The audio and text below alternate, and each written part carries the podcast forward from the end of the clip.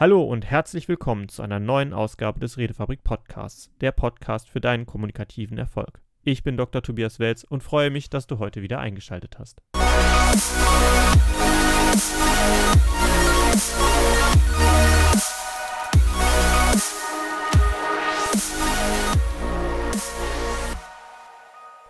Dass Präsentieren wichtig ist, das lernt man ja schon bereits in der Schule. Aber auch im beruflichen Kontext und darüber hinaus sind Präsentationen etwas, das gelernt sein muss. Das, was wir im schulischen bisher gelernt haben, manche auch noch äh, in der Universität oder ähnliches oder auch tatsächlich im Rahmen von Ausbildung, das ist vor allem, wenn man aufgefordert ist, eine Präsentation zu halten, beschäftigt man sich mit diesen Themen. Allerdings ist ein proaktives, also von sich selbst herausgehendes Vorschlagen, eine Präsentation zu machen oder eine Übersicht zu gestalten, ein sehr, sehr wichtiger Bestandteil, um wahrgenommen zu werden. Das heißt, die Frage, sollte ich darauf warten, aufgefordert zu werden, etwas zu präsentieren, oder sollte ich das von mir aus angehen und sagen, ich würde dazu etwas machen, ist ganz klar mit einem, wenn du die Möglichkeit hast, proaktiv zu sein, sei proaktiv. Erstens, wenn du selber einen Vorschlag bringst, einen bestimmten Sachverhalt, ein bestimmtes Thema aufzubereiten, für alle anderen verständlicher zu machen oder einfach auch um Wissensthemen, von denen du mehr Wissens- und Kenntnisse hast, mit anderen zu teilen, dann bist du in einem Bereich, wo deine Schwerpunktexpertise liegt dann bist du auch derjenige, der etwas mehr auf das Thema eingehen und steuern kann. Das heißt, du hast mehr Kontrolle darüber, was du letztendlich wirklich präsentieren kannst. Wenn du das anders herumdrehst und darauf wartest, aufgeforderterweise etwas zu präsentieren, dann ist klar, dann werden die Rahmenbedingungen, was du präsentieren sollst, von anderen vorgegeben und bestimmt und das wird häufig genug sowieso passieren. Aber gerade wenn du möchtest, dass du positiv wahrgenommen wirst, ist es sehr hilfreich, wenn du sagst, ich präsentiere gerne den und den Sachverhalt und fasse für euch gerne einmal die wichtigsten Punkte zusammen. Oder wenn du merkst, dass seit längerer Zeit bestimmte Diskussionen um ein Thema kreisen, aber keiner es wirklich auf den Punkt bringt oder viele verschiedene Aspekte bei vielen verschiedenen Leuten gesammelt werden, aber nicht bisher vereint ist, dann ist die Stunde gekommen, wo du sagen kannst, hier, ich äh, würde das mal zusammentragen, ich würde euch dazu mal was präsentieren. In vielen Organisationen wird dann mit den Augen gerollt, oh nein, ein Meeting, eine Präsentation, oh Gott, oh Gott, wie lange muss ich mir da Zeit einplanen und so weiter. Da gibt es viele verschiedene Sachen, über die man sich Gedanken machen muss. Im letzten Podcast hatten wir ja einmal darüber gesprochen, was das Publikum erwartet, wer das Publikum ist und wie man damit umgehen sollte. Aber genau diese Sachen zu berücksichtigen, fällt deutlich leichter, wenn du selber vorgeschlagen hast, eine Präsentation zu machen, weil du da die Spielregeln etwas mehr mitbestimmen kannst. Und es wird positiv wahrgenommen, weil du etwas für die Gruppe tun möchtest, für das Verständnis innerhalb der Gruppe, in der du arbeitest, in der du tätig bist. Es kann auch einfach sein, dass du eine solche Präsentation tatsächlich auch im ähm, Freundeskreis oder im gemeinsamen Arbeitskreis machst, je nachdem, was das Ziel dessen ist, was du machen möchtest. Und da möchte ich jetzt noch ein paar Hinweise und Tipps geben, denn es fällt nicht unbedingt leicht, from scratch, also einem weißen Blatt Papier, direkt in eine Präsentation zu starten. Erstens du willst in der Regel zu einem Thema präsentieren, zu dem du selber dir auch eine Meinung oder eine Ansicht bilden kannst und willst oder in der du bereits ein gewisses Expertentum besitzt. Wenn man das in die Schule zurückprojiziert, wo man meistens über ein Thema referieren musste, zu dem man zu dem Zeitpunkt noch keine Ahnung hatte und auch meistens wenig Interesse, dann ist das natürlich deutlich schwieriger. Wenn wir jetzt aber davon ausgehen, dass es ein paar Dinge gibt, die einfach für dich arbeitstechnisch relevant sind und wenn diese Relevanz tatsächlich da ist, dann entsteht auch automatisch ein gewisses Interesse. Das heißt, die Eigenmotivation, da etwas zu tun, ist deutlich höher und der Benefit, der für dich dasteht, ist nicht nur, ich rette mich von einer schlechten Note auf eine höhere oder der Lehrer hat es ja gesagt.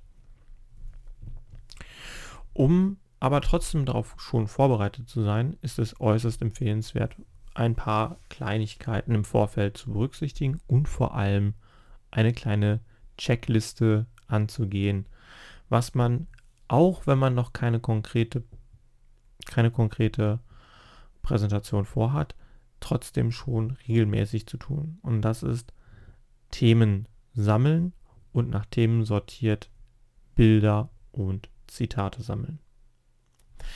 Viele Redeeinstiege, und das ist wahrscheinlich jedem, der auch so einen Podcast wie von uns jetzt hört, klar, viele Redeeinstiege beginnen mit Zitaten oder Geschichten weil es das Publikum direkt in, einen gewissen, in eine gewisse Haltung bringt, in einer gewissen Bereitschaft bringt, zuzuhören.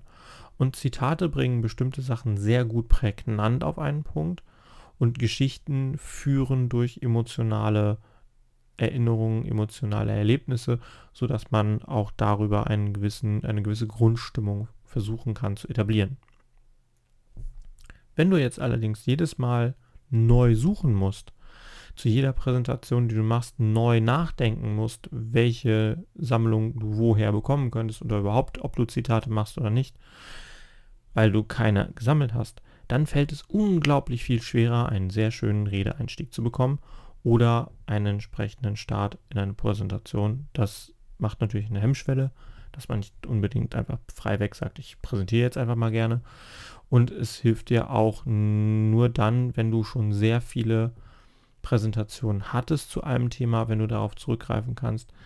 Ähm, wenn du das noch nicht getan hast, zu einem und demselben Thema mehrfach bestimmte Referate oder Präsentationen zu halten, dann beginnst du ja tatsächlich bei Null. Aber gerade diese Meta-Sachen wie Zitate, Bilder und Geschichten solltest du einfach parallel immer mal wieder sammeln. Und hier und da kann man das Ganze dann zu einem bestimmten Thema zuordnen. Aber allein eine Sammlung von Zitaten zu haben, die einem persönlich gut gefallen haben oder von denen man vermutet, dass sie irgendwann mal für einen Themenbereich geeignet wären, ist extrem hilfreich. Alternativen, es gibt auch Suchmaschinen, über die man auch an Zitatesammlungen herankommen kann.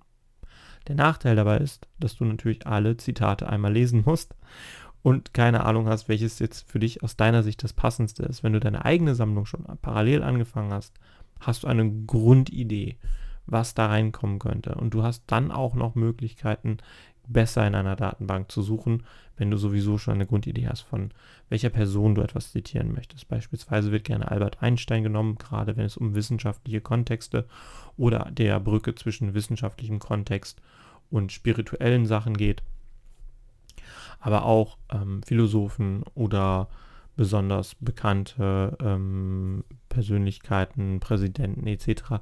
All diese Sachen kann man natürlich gut nutzen. Und wenn man dazu sich schon ein Bild im Vorfeld gemacht hat, weil man eine eigene Zitatesammlung begonnen hat, fällt es leichter, Zitate zu nutzen. Bei Geschichten ist es ähnlich. Eine gute Geschichte, die dir persönlich passiert ist oder die jemand anderem passiert ist, die du erzählt bekommen hast, kannst du in Stichworten, wenn es sein muss, auch einfach mal in der Textdatei ablegen und dann entsprechend zuordnen. Das würde ich sehr empfehlen zu machen, sowohl die Zitatsammlung als auch die eigenen Geschichten. Und dann Bilder. Es ist so, dass Bilder mehr vermitteln können als ein geschriebener Text. Der geschriebene Text braucht wesentlich länger verstanden zu werden als ein Bild. Bilder wecken auch bestimmte Emotionen und durch die Farben und ähnliche Dinge hat es einfach eine andere Signalwirkung.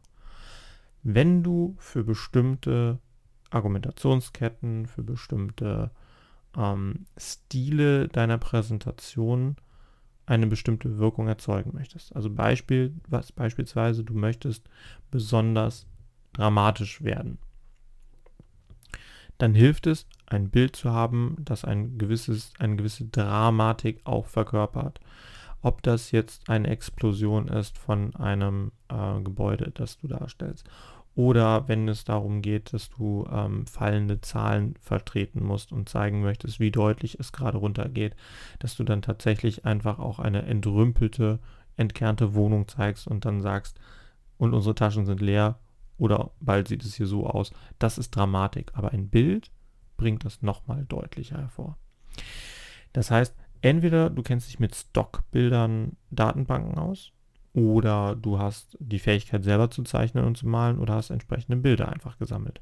Ich empfehle, sammel Bilder. Wichtig, und das ist ein sehr wichtiger Hinweis gerade im beruflichen Kontext, hol dir natürlich erst die Erlaubnis auch ein, diese Bilder verwenden zu dürfen, wenn es Bilder sind, die urheberrechtlich geschützt sind. Oder ähm, nutze halt Stockbilder, da gibt es auch schöne entsprechende Datenbanken, auf die man dann zugreifen kann. Und damit kann man sich dann schon eine Vorsortierung machen. Ich empfehle dazu, die Bilder nicht nach dem, was drauf ist, zu benennen. Das sieht man in den Bildervorschauen mittlerweile immer sehr gut, sondern schreibt als Dateinamen auf jeden Fall einmal auf, was für eine Stimmung dieses Bild vermitteln soll. Wenn es ein Bild ist, das mit urheberrechtlicher Nennung genutzt werden kann, notiere dir entweder noch in der Datei selber den Namen des Urhebers oder leg dir eine eigene Textdatei dafür an, um das zu haben. Wenn es zu viele Bilder werden, wird das übersichtlich, aber das ist im Prinzip auch mein Vorgehen, wie ich damit arbeite, wie ich damit vorangehe. Wenn du all diese Sachen hast, ähm, dann hast du zumindest für die ersten Anfänge deines gesamten, deiner gesamten Präsentation gute Werkzeuge, die nicht weit weg liegen. Natürlich könntest du all das auch zusammensammeln, erst wenn eine Präsentation ansteht. Allerdings ist der Aufwand, den du dir dann für die Präsentation machen musst, schon wieder größer. Du fängst halt eher an, etwas zu tun, wenn du die Werkzeuge schon bereit liegen hast und Zitate, Geschichten und Bilder gehören zum Handwerkszeug eines einer gut gemachten Präsentation, genauso wie die Fähigkeit, entsprechend rhetorische, äh, rhetorisch zu ähm, erschaffen, rhetorisch das entsprechend durchzustilisieren. Da kümmern wir uns aber ein andermal drum. Heute geht es erstmal darum, was einen Rahmen sozusagen anbieten und das Zusammenbauen angeht. Dann gibt es bestimmte Themenbereiche und Themenfelder, in denen du wahrscheinlich eher sagst, da würdest du was präsentieren als andere. Also deine Expertisen, deine Schwerpunkte. Natürlich hast du ein großes Wissen in diesen Bereichen bestimmt schon angesammelt. Allerdings ist das passive versus das aktive Wissen immer so eine Sache. Wenn du dich nicht regelmäßig mit einem bestimmten Feld aus deinem Hauptfeld beschäftigst, musst du etwas anlernen, wieder ein bisschen angucken, ein bisschen nacharbeiten, um das wieder alles aktiv abzuarbeiten. Hier hilft es, vorsortiert für Themenfelder immer mal wieder, ich sage mal so, so kleine Zusammenfassungen zu schreiben. Was möchtest du, wenn du in fünf Sätzen jemandem erst etwas erklären möchtest, zu einem bestimmten Thema sagen? Und wenn du das bei verschiedenen Sachen hast, bei verschiedenen Themenfeldern, dann kannst du dich sehr schnell wieder reaktivieren. Abgesehen davon, dass du in der Lage bist, knapp und kurz und bündig jemandem zu erklären, worum es geht, bist du dann auch in der Lage, an dieser Stelle schnell wieder deine Gehirnareale so zu aktivieren, dass das Wissen dir parat sein wird, wenn du es denn brauchst. Und zum guter Schluss ein, ein Tipp, der auch von Vera Birkenbill gerne gegeben wurde, was Präsentationen angeht. Bei einer Präsentation kann man sich das so vorstellen, ein DIN A4-Blatt ist das, was an Vorbereitungswissen dafür notwendig ist und eine kleine Briefmarke, die man oben links in die Ecke klebt, das ist das, was man inhaltlich tatsächlich am Ende präsentiert. Also es hilft wahnsinnig viel, mehr zu wissen, mehr verfügbar zu haben, als was in die Präsentation kommt, aber die Präsentation ist halt nur ein kleiner Ausschnitt dessen, was sonst dahinter steht. Wenn diese Tipps dir weitergeholfen haben, auch direkt mal aufzustehen, zu sagen, ey, ich mache mal eine, Pro, äh, eine Präsentation, ich gehe proaktiv die ganze Sache an, dann würde mich das sehr freuen, denn die Fähigkeit zu präsentieren muss trainiert werden und proaktives Handeln und entsprechend Verständnis aufzubauen bei anderen Leuten wird auch in der Regel sehr stark gesellschaftlich honoriert und im beruflichen kann das auch langfristig positive Auswirkungen haben. In diesem Sinne wünsche ich euch alles Gute und natürlich viel kommunikativen Erfolg.